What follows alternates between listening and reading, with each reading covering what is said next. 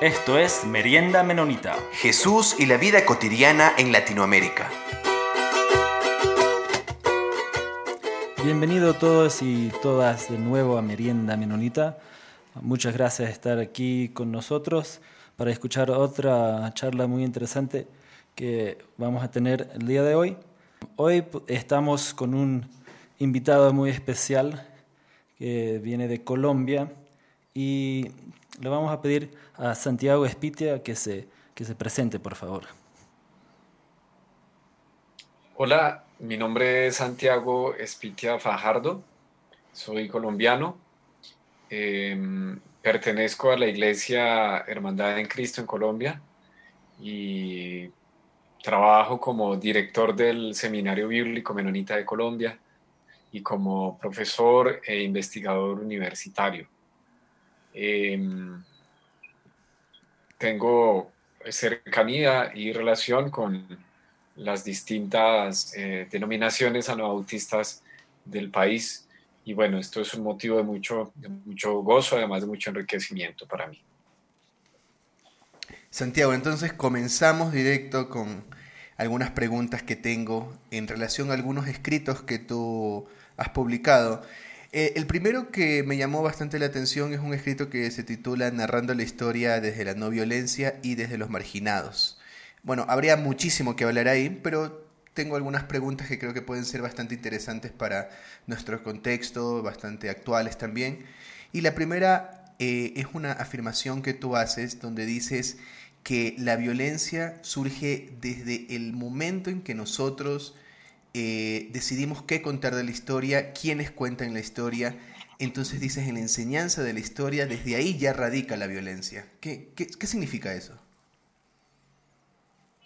Bien, em, sí, ese es un artículo que escribí para una, una ponencia y lo que yo eh, menciono es que hay, hay muchas implicaciones en cómo nos cuentan que pasan las cosas, eh, cómo se narra un hecho, eh, quién lo narra también, eh, desde dónde se cuenta, con qué intenciones, con qué intereses y específicamente en el, en, el área de la historia,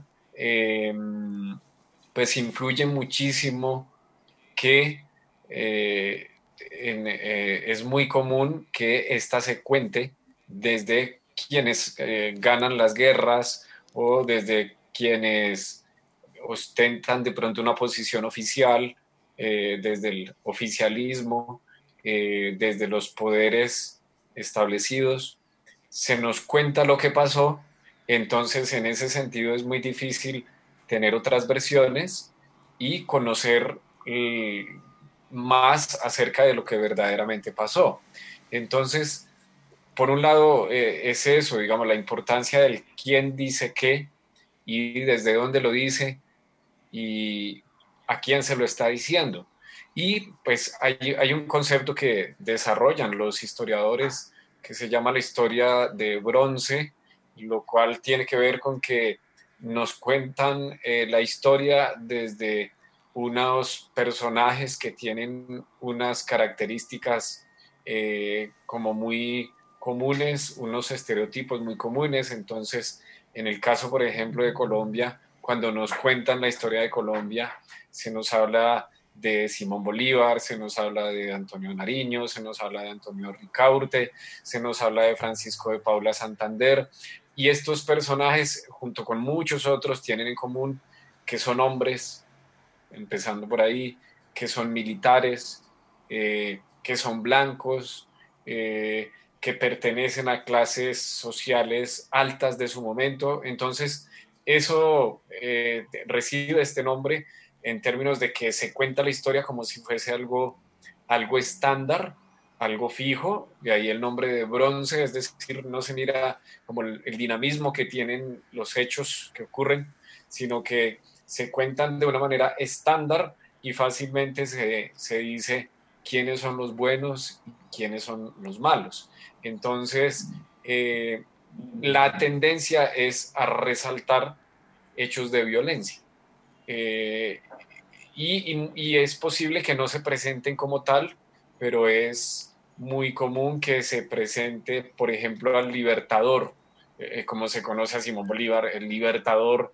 Eh, eh, tiene un nombre como positivo, tiene un nombre que llama la atención, pero la pregunta es libertador de qué, libertador cómo, libertador desde dónde, usando qué medios. Entonces, cuando uno empieza a mirar, son, son medios de violencia. Entonces, cuando uno va por muchas partes de Colombia.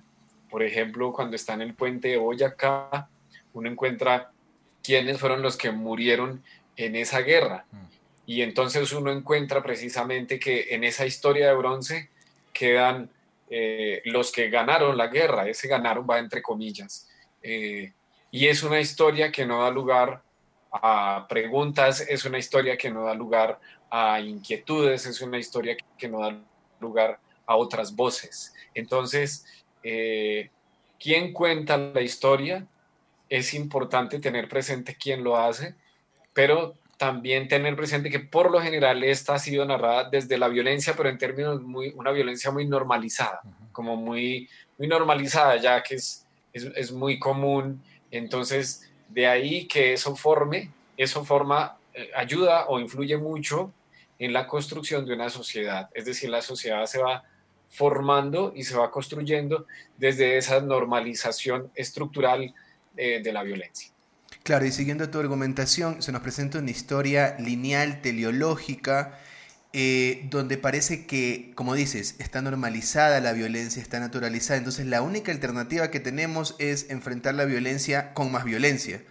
Eh, y por ahí va mi segunda pregunta. Tú propones entonces algo muy radical, que es algo que, bueno, lo han propuesto este, algunos activistas, pero es algo como también muy propio de, de la historia nautista, que es la no violencia.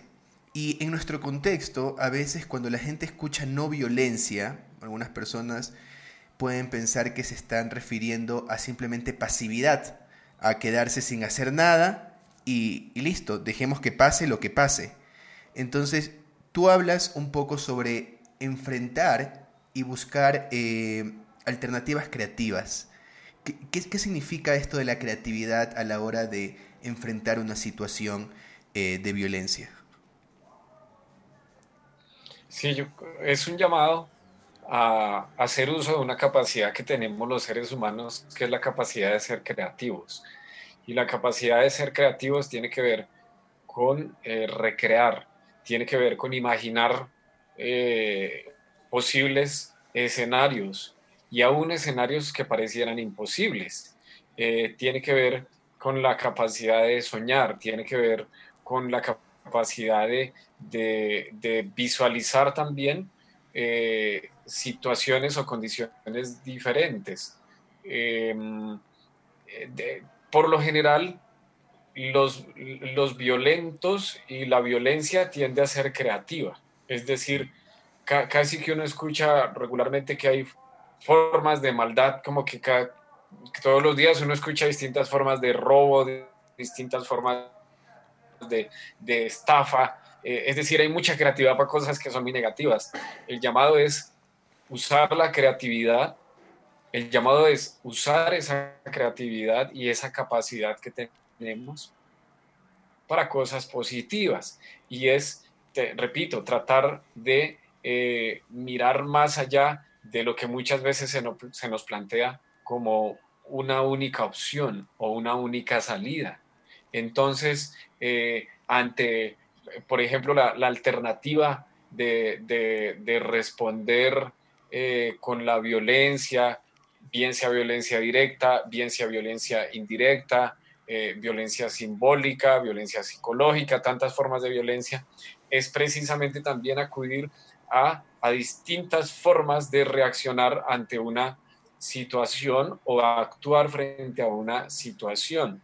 Y creo que allí nosotros tenemos una capacidad como seres humanos que es la capacidad de medir cursos de acción, eh, que tiene que ver con la capacidad de decidir, eh, eso es algo muy propio de, nosotros como especie humana. Y creo que si, si podemos nosotros calcular mejor, medir mejor lo que hacemos y cómo respondemos ante determinada situación, podemos estar acudiendo a responder sin violencia eh, eh, y, no acudiendo a lo que por lo general se espera que se responda a la violencia, que es con más violencia. Eso desde los conflictos pequeños interpersonales hasta conflictos más grandes, más, más, más macro a nivel de la sociedad. Este, Santiago, perdón, ¿podrías este, um, decir de nuevo este, de, en dónde lo presentó um, este, el, artículo de que, habíamos, eh, que Jonathan había preguntado primero? ¿De qué, perdón? Este, ¿dónde lo había, en, qué lugar lo había presentado el, el artículo? Que... Ah, ok, fue una ponencia que presenté en un congreso en una ciudad acá en Colombia que se llama Ibagué, un congreso nacional eh, de historiadores y educadores. El congreso se llama Abra Palabra. Eh, cada año tiene lugar en la ciudad de Ibagué. En el marco de este congreso hice esta presentación. Ya. Ok, y también este, um, queríamos este, um, hablar un poquito de, um, y conocer algo sobre, sobre su trabajo en, en el seminario y, y, de igual manera este, hablar un poco sobre la educación teológica en, Latinoamérica. Um, ¿Podría describir un poco de, su trabajo ahí en el seminario en Bogotá? Claro que sí. Em, hace 10 meses eh, aproximadamente eh, estoy ejerciendo como director del Seminario Bíblico Menonita de Colombia. Eh, estamos en un proceso de reestructuración y de reorganización con el propósito de de ofrecer un, muy buen servicio tanto a la comunidad menonita como más allá de los menonitas. Eh, el seminario eh, trabaja cuatro áreas, trabajamos cuatro áreas, el área de Biblia, el área de teología, el área de formación anabautista y el área de humanidades. Em, y como les digo, está eh, organizándose para ofrecer servicios no solamente a, la comunidad menonita en Colombia, sino más allá, por medio de la educación eh, presencial, pero también por medio de la educación virtual. Eh, estamos implementando una plataforma virtual para poder ir más allá de lo local y sobre todo para llegar a lugares donde muchas veces es difícil que pueda haber ese, esa cercanía o ese contacto físico. Entonces, estamos trabajando en el montaje de una plataforma virtual eh, eh, para esto. Y es un desafío eh, porque creo que no es un secreto que la educación teológica, mm, digamos que no, es fácil llevar a cabo la educación teológica en nuestros países. pero digamos que ese es el desafío también de mostrar una educación y una formación que sea relevante para nuestra sociedad. Entonces, por eso los énfasis y las áreas que estamos trabajando y organizando responden a necesidades de las iglesias, de las comunidades locales, pero también responden o quieren responder a necesidades de nuestro contexto, a las realidades sociales, políticas, a, bueno, a toda la realidad del conflicto armado que, vive nuestro país. Eh, y lo que hablábamos hace un momento, a tantas formas de violencia que se evidencian, eh, estamos queriendo eh, responder a esto. Entonces, bueno, nos encontramos en un proceso de reestructuración. Ahora en el mes de marzo vamos a hacer el lanzamiento a nivel interno y en el mes de abril vamos a hacer un lanzamiento a nivel más externo para que, bueno, muchas personas sepan cómo estamos trabajando qué ofrecemos, qué tenemos para, para, para, dar y cómo estamos también para servir. Ya, y algo que, um, que escuchamos bastante um, en ambientes, este, um, bueno, especialmente aquí en, en Ecuador, de iglesias, uh, es esa, hay mucha gente que busca esa, la posibilidad de, de capacitarse teológicamente. ¿no? Y entonces, ahí lo, bueno, lo que comentaste, ustedes hacen ahí en el seminario en, diferentes ambientes al, nivel, este, qué sé yo, de, más, este, o si no, de, de un este nivel académico, qué sé yo, más riguroso, que uno podía llegar a tener un título de algún nivel, pero también hacen eh, este, a un nivel más este, de, de, base, podríamos decir, ¿no? Sí, tenemos, digamos que dos tipos de programa. Un programa está dirigido a personas que quieran ser profesionales y que quieran formarse eh, en esta línea. Tenemos un programa formal eh, de tres años y tenemos un convenio con una universidad acá en Colombia, eh, que, la cual es aprobada por el Ministerio de Educación Nacional, con la cual los estudiantes que quieran en esa línea estudian con ellos un año y medio más, con nosotros tres, con ellos un año y medio, para que al final cuatro años y medio reciban un título a nivel profesional aprobado por el Ministerio de Educación Nacional. Eso tiene unos prerequisitos en términos de el perfil del aspirante y pues uno de ellos es que debe ser eh, bachiller eh, o haber terminado su secundaria. Pero también hay otro tipo de programas para personas que no eh, tienen es necesariamente una formación ya previa de terminados sus estudios. hay cursos que son abiertos y que son para la comunidad en general, es decir, que no necesitan o tienen prerequisitos de admisión es una, digamos, tenemos un, un currículo flexible en ese sentido, eh, pero también tenemos un programa formal para las personas que quieran hacer los estudios formales. Porque aquí, eh, sí, hemos escuchado mucha discusión sobre, de verdad, hay una necesidad de personas en una iglesia de tener un título formal entonces hay, hay, esa pregunta de que ese es una meta, obviamente de muchas personas uno quiere, quiere aspirar a, llegar más allá, pero este, en una iglesia, especialmente en una iglesia anabaptista menonita, cabe la duda que acaso hay el requisito que su título tiene que ser reconocido por algún estado, ¿no? O entonces, sí, hay esa tensión entre la gente que aspira hacia eso y la otra realidad de que la iglesia sí o sí tiene que tener personas capacitadas para hacer esa labor de, la iglesia. Y sí, entonces eso es muy interesante que ahí en Bogotá están intentando de, hacer, hacer todos esos, esos diferentes niveles. Sí, porque, sí, porque hay los, los dos intereses, por decirlo así hay personas, no porque lo exijan las iglesias, de que tienen que tener profesionales, pero sí hay personas interesadas en, tener un título profesional. Em, y eso nos parece, pues nos parece a nosotros bueno poderlo ofrecer. Eh, pero también hay personas que no están interesadas en un título profesional, pero que quieran capacitarse también. Entonces, también nos parece importante eso. Entonces, tenemos eh, dos eh, digamos que tenemos dos currículos en ese sentido.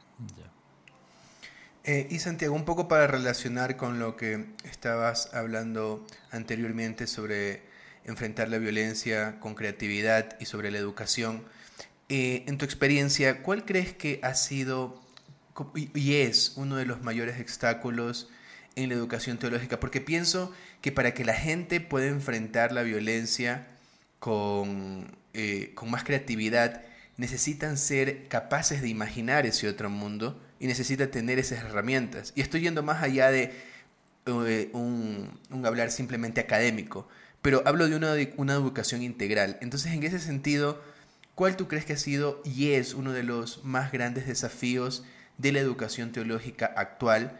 Porque tal vez por ahí nos puedan decir otras personas, pero ah, hay educación teológica en las iglesias, pero por ahí hay otros seminarios que están dando educación.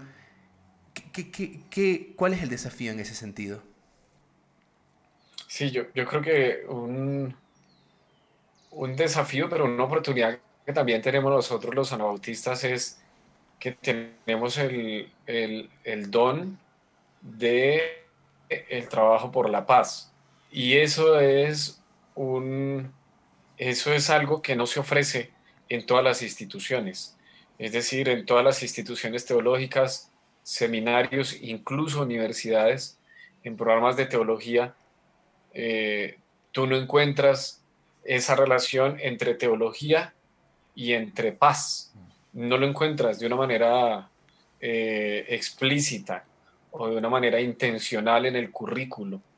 Eh, yo lo yo trabajo con una universidad católica reconocida, trabajo con la Universidad Javeriana aquí de, Colombia, que es una universidad reconocida a nivel internacional. Yo no trabajo en el área de teología, pero la conozco y ellos no ofrecen un programa de teología y de paz, por decirlo así. Son programas que están aparte.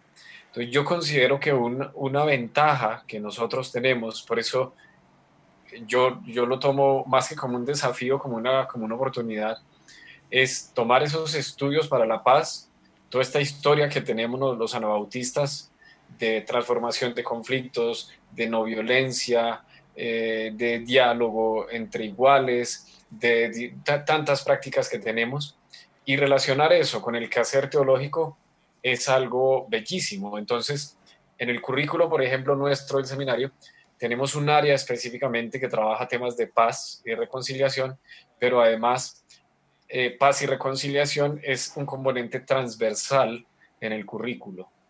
Eh, es, decir, que cuando tú miras, por ejemplo, historia de la iglesia, si tú miras historia de la iglesia y lo haces desde una óptica de paz, va a ser una mirada muy crítica a cuando la iglesia ha estado aliada con el poder, ha estado aliada con formas de violencia, incluso con buenas intenciones. Entonces, creo que esa relación entre el, el quehacer teológico con el quehacer por la paz es una cosa bellísima que en nuestra experiencia acá en Colombia llama la atención no solamente para anabautistas, sino para personas de afuera también, es decir, personas que no, que no son menonitas, que no son eh, hermanos menonitas, que no son anabautistas, personas de afuera dicen, oiga, qué interesante relación esto de trabajo por la paz, derechos humanos y Dios, o la iglesia, o la fe. Entonces, eh, hacer esa, como conjugar eso, es algo bellísimo. A mí me parece que es algo bellísimo y es un don, es un carisma, dirían los hermanos católicos, con el cual nosotros podemos trabajar y hacer cosas muy relevantes para nuestro contexto.